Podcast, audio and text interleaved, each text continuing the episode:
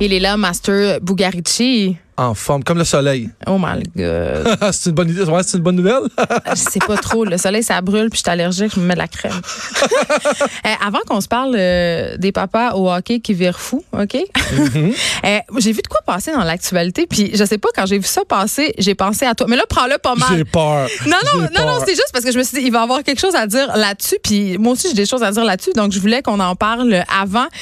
Il s'est passé quelque chose en France, OK? C'est un gars euh, qui était en voyage d'affaires. Ouais. Euh, et il a rencontré quelqu'un. On sait pas c'est qui ce quelqu'un-là. On sait pas. Euh, c'était une inconnue pour le gars. Et il y a eu une aventure extra-conjugale avec cette personne-là. Ils ont loué une chambre d'hôtel, OK? Ouais.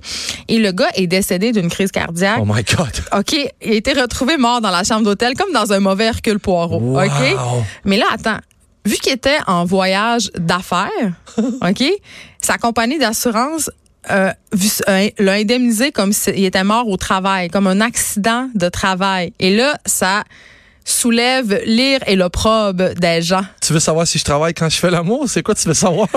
Non, mais qu'est-ce que t'en penses? C'est, ouais, c'est malade. C'est, fou. Mais Pauvel, là, parce que à froid comme ça, la première affaire que je pense, c'est Pauvel. Pauvre madame Pauvre, qui pauvre apprend madame, ça. elle Ouais. fait quoi? Là, c'est elle qui a appelé, euh, qui a appelé les ambulances, c'est elle qui a appelé les... Non, elle- elle- je- ce que je comprends, c'est que le gars, euh, il a continué à être dans la chambre d'hôtel. Elle est partie. Il est clairement pas au travail, là. C'est ça. Mais en même temps, sais-tu qu'est-ce qui est intéressant là-dedans? Parce que les gens sont fâchés parce qu'évidemment, il est question d'adultère. Oh. Donc, ça, euh, je pense que ça nous tire. Puis ils sont comme, mais voyons, pourquoi il se ferait indemniser? Il était même pas en train de travailler, il était en train de tromper sa femme. Sauf que quand tu prends une assurance pour un voyage Ouais, d'affaires, ouais. tu es couvert pour tout ce que tu vas faire pendant ton voyage d'affaires. Oui. Comme une assurance voyage. OK? Oui. Une assurance voyage, tu es couvert pour tout ce que tu vas faire pendant ton voyage, à- aux exceptions des activités risquées. Vrai. Ça veut dire, mettons, si tu fais du parachute, tu fais du peut-être que si tu meurs en le faisant, ta compagnie d'assurance va faire Ouais. C'était pas super conscient de faire ça, on va pas virer une scène. Mais est-ce qu'avoir un rapport sexuel, à moins que son médecin ait donné la contre-indication, euh, ouais. sais, à moins que son médecin lui ait interdit, c'est une activité euh, qui l'exposait à des risques? La réponse, c'est non. Donc, peu importe ce qu'on en pense, Ouais, mais en la compagnie d'assurance a craché le cash. Ouais, il faut, mais en même temps, dans ce cas-là, vu qu'il est mort, je pense qu'elle doit cracher le cash parce que l'héritière qui s'est fait tromper, au moins, elle va avoir le cash. Et humilié à la face du monde parce Oui. que, écoutez, là, ça a été fait. dans le Times of London. Oui, mais ce que tu, ouais, mais ce que tu sais pas, c'est qu'elle, elle en avait peut-être quatre, puis elle est peut-être bien contente de tout ça aussi, Ben, on là, parce que ça appartient pas juste aux hommes. Ça. On l'espère. Puis la femme qui était à l'hôtel avec lui, elle aussi était peut-être en couple, on ne sait pas ça. Ben, c'est sûr que oui. Ils sont tous en couple. Voilà. Ceux-là en couple, c'est les pires. Ça, ça, en fait, c'est comme, c'est comme les vidéos euh, de porno sur Internet. Il y a personne qui fait ça, il y a personne qui en regarde, mais chaque vidéo que tu regardes a au moins 25 millions de views. Ben non, mais de toute façon, personne regarde la porn, mais c'est la chose la plus regardée sur Internet, donc je me demande bien qui la regarde. Anyway, là, on, on- on passe complètement notre affaire. On se parle des papas. Ben, pas complètement, les papas, la porn. Ouais, ouais, mais non, mais en fait, il y a des gens qui ne servent pas tout le temps de leur cerveau. Tu sais, j'ai envie de te parler de la. Moi, j'appelle ça la saison des champions, les hockey Oh, sais. Puis j'ai envie, comme je le fais souvent, j'ai envie de, de, de- de relater ma vie un peu à travers ça parce que je suis quand même pas un sociologue. Parce que t'es égocentrique. Ben, totalement, mais en fait, j'ai- j'ai une belle éducation, puis je pense que je fais, ça vaut la peine d'en parler. Tu sais, puis j'aimerais ça que là, tu te reportes en 1984, c'est l'hiver. J'avais deux ans. C'est surtout la saison du hockey. puis Jen, à cette époque lointaine, j'en mange du hockey, puis pas juste un peu. Moi, mes frères, mon père, on tripe sur le hockey à mort. On joue dans la rue, on joue à l'aréna, on joue dans le sous-sol de chez mes parents. En fait, moi et mes frères, on joue tout le temps. 12 mois par année, c'est juste ça qu'on a dans la tête. Puis en plus, je sais que c'est facile à dire, là, puis je vais avoir la coquille, mais les quatre derniers, on était les quatre vraiment bons, OK? Puis respectivement, dans notre catégorie à nous, on était dans les meilleurs. Là, tu vas dire, ça change rien. Je vais dire, en réalité, en 1984, ça changeait rien. D'être ou pas être le meilleur, ça changeait rien, moi, dans mon époque. Ben oui. Parce que c'est- tu, vas- tu vas-tu me dire, l'important, c'était de participer, puis euh, un pas, jeu? tant, pas, je vais- pas tant que ça. En fait, on n'en faisait pas de maladie. Tu sais, je dirais aussi, tu sais, je dirais aussi les- la meilleure, mais tu sais, je suis tellement vieux qu'à à notre époque, nous autres, les filles, ils, touchaient même pas à ça au hockey. Mais y avait, moi, je me rappelle, là, j'avais lu la biographie de Manon Réaume. Je capotais. Ouais. Qui était gardienne de but euh, pendant quelques matchs pour le Lightning de Tampa Bay. Ouais. Je vais toujours me rappeler du moment où ma mère m'a offert sa biographie. Je la connaissais pas, puis je lisais ça, puis j'étais comme, aïe, aïe, C'est malade. J'étais vraiment inspirée. En ouais. fait, à cette époque-là, on jouait au hockey pour jouer. Tu sais, ça veut pas dire qu'on n'était pas prêt à saigner. Ça veut pas dire qu'on n'était pas intense. là. Surtout quand on jouait un contre l'autre, les frères, à la patinoire, oui, mais surtout dans le sol chez mes parents. Puis je sais pas si tu te Ils vous rappelles. laissaient jouer. C'était un sous-sol avec des, des nets, là? Attends, des- avec du stucco sur les murs. Tu te rappelles-tu Oh du oui. stucco, Jen? Ben oui. Ça revolait partout. Ben, c'est super. Puis le pire, c'est que, puis en fait, en même temps, le pire, mais peut-être le mieux, c'est que les combats étaient même autorisés entre mes frères et moi. On jouait avec nos casques et nos gants juste pour ça. pour pouvoir régler les comptes des fois. Mon grand frère, il disait tout le temps, Hey, Coco, on va pogner une paire de laine, puis tape-moi ça bien dur, on va jouer une game tantôt. Ça, ça voulait dire qu'on allait jouer au hockey. En fait, on jouait pas avec des bâtons, on jouait avec nos mains, puis on jouait à genoux.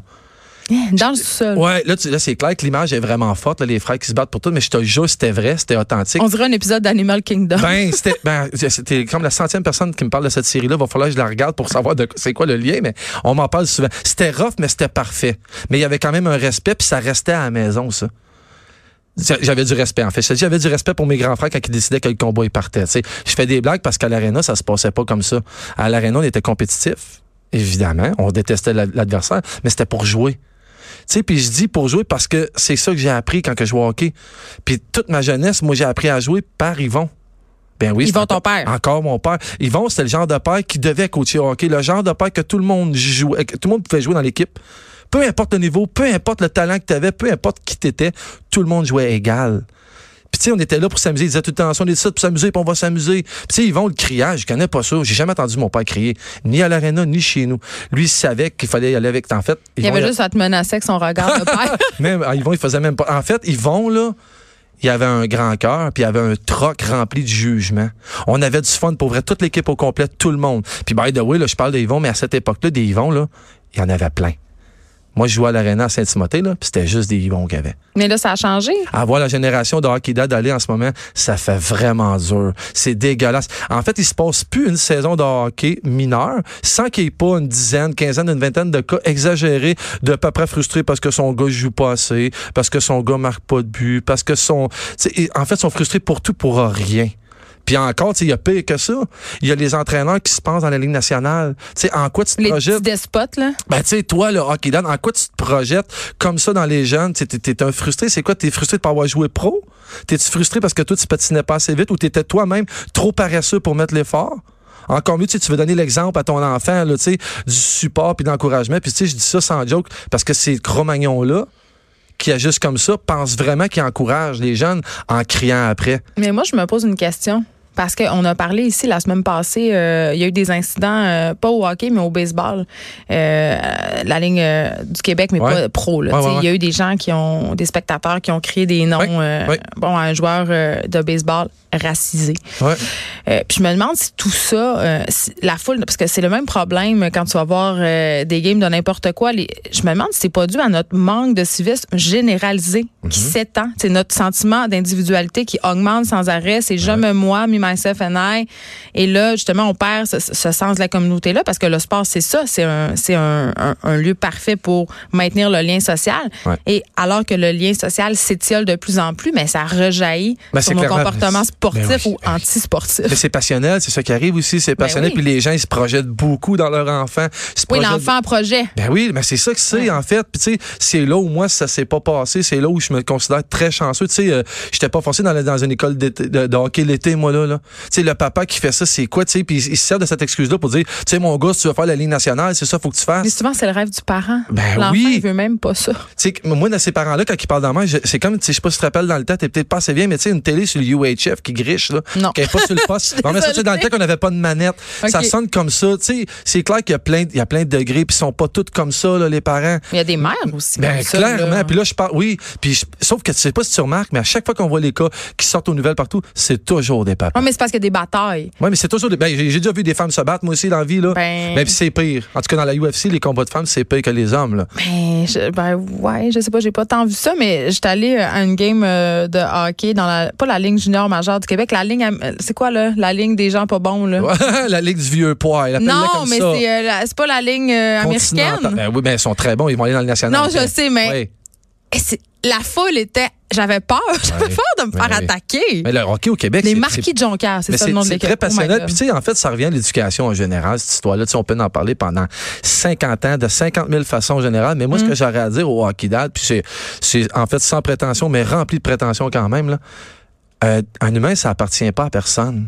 T'es pas propriétaire. Pas parce que tu fais un enfant que tu en es Pas propriétaire. comme une PME. Mais là. non, mais c'est pas à toi l'enfant. On a une responsabilité sociale. Tout ce que tu as à faire, c'est vraiment simple. D'amener ton enfant à l'âge adulte avec tes connaissances à toi, que ton tu sais, transmettre tout ce que tu sais. Évite-lui les pièges que tu as pilés dedans et que tu sais qu'ils vont le servir. Accepte qu'il va prendre ton coffre à outils qui est fait en bois puis qu'il va le transformer en or. C'est ça un enfant. Ça améliore l'éducation de ses parents, ça le transforme en celle de son époque à lui. C'est comment on appelle ça? It's evolution, baby. Mais je comprends là ce que tu me dis, mais en même temps, je me dis, t'as- raison, mais euh, je sais pas. le- moi, c'est mon pire cauchemar que mon gars veuille faire du hockey. Pour, je sais pas qu'est-ce que je ferais. Uh-huh. Parce que c'est un beau sport. Tu sais, euh, le hockey est intimement lié à notre identité nationale. Oui. Tu sais, on, on vit pour le, tu sais, juste à Montréal, le Canadien, la Sainte. Flanelle. Bon.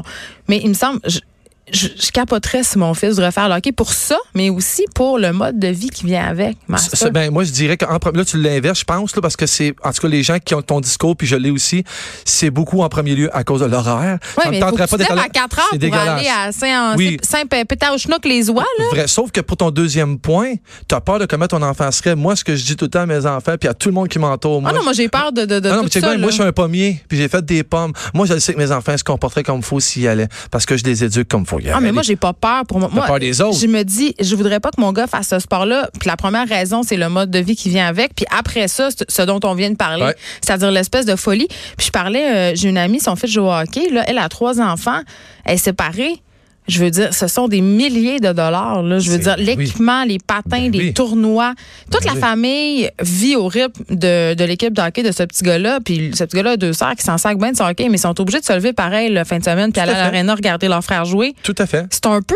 je- en tout cas, Ouais. Non, c'est extrême. C'est extrême, mais tu sais, en réalité, dans tout ça, c'est quoi, c'est quoi moi j'aimerais? Ben, moi, le seul mot que j'aimerais dire au hockey dad, en Ouais. fait, c'est simple. Puis ça, tu sais, je dis hockey dad, mais ça va à 50 000 affaires. Là. Je dis, aux États-Unis, t'as les, les mères à moitié folles Attends, de beauté. Mais les concours de beauté, j'ai avec les enfants, puis toute la kit, c'est J'ai inscrit ma fille, Alice, la plus vieille, à la gym quand elle avait 5 ans. C'était son rêve de petite fille de 5 ans. J'ai dit, OK, on fait la gym. Et là, ça a duré une session impossible.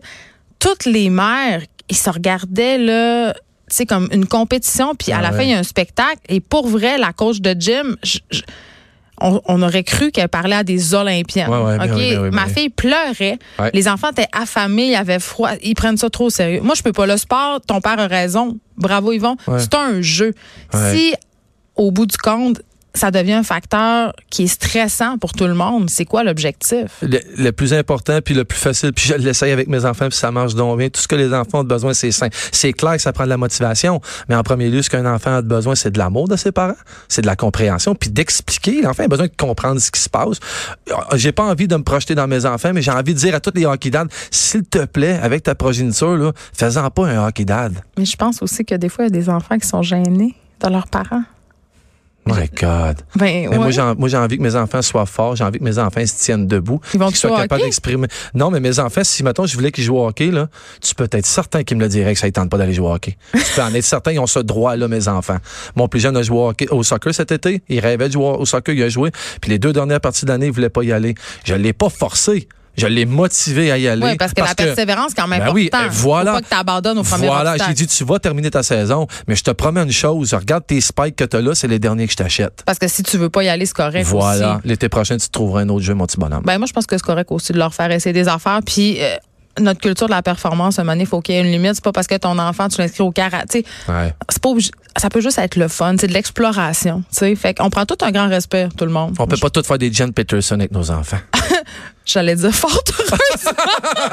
Merci, Master Bugariti. Tu seras de retour euh, la semaine prochaine. Merci, Jen. De 13 à 15, les effrontés.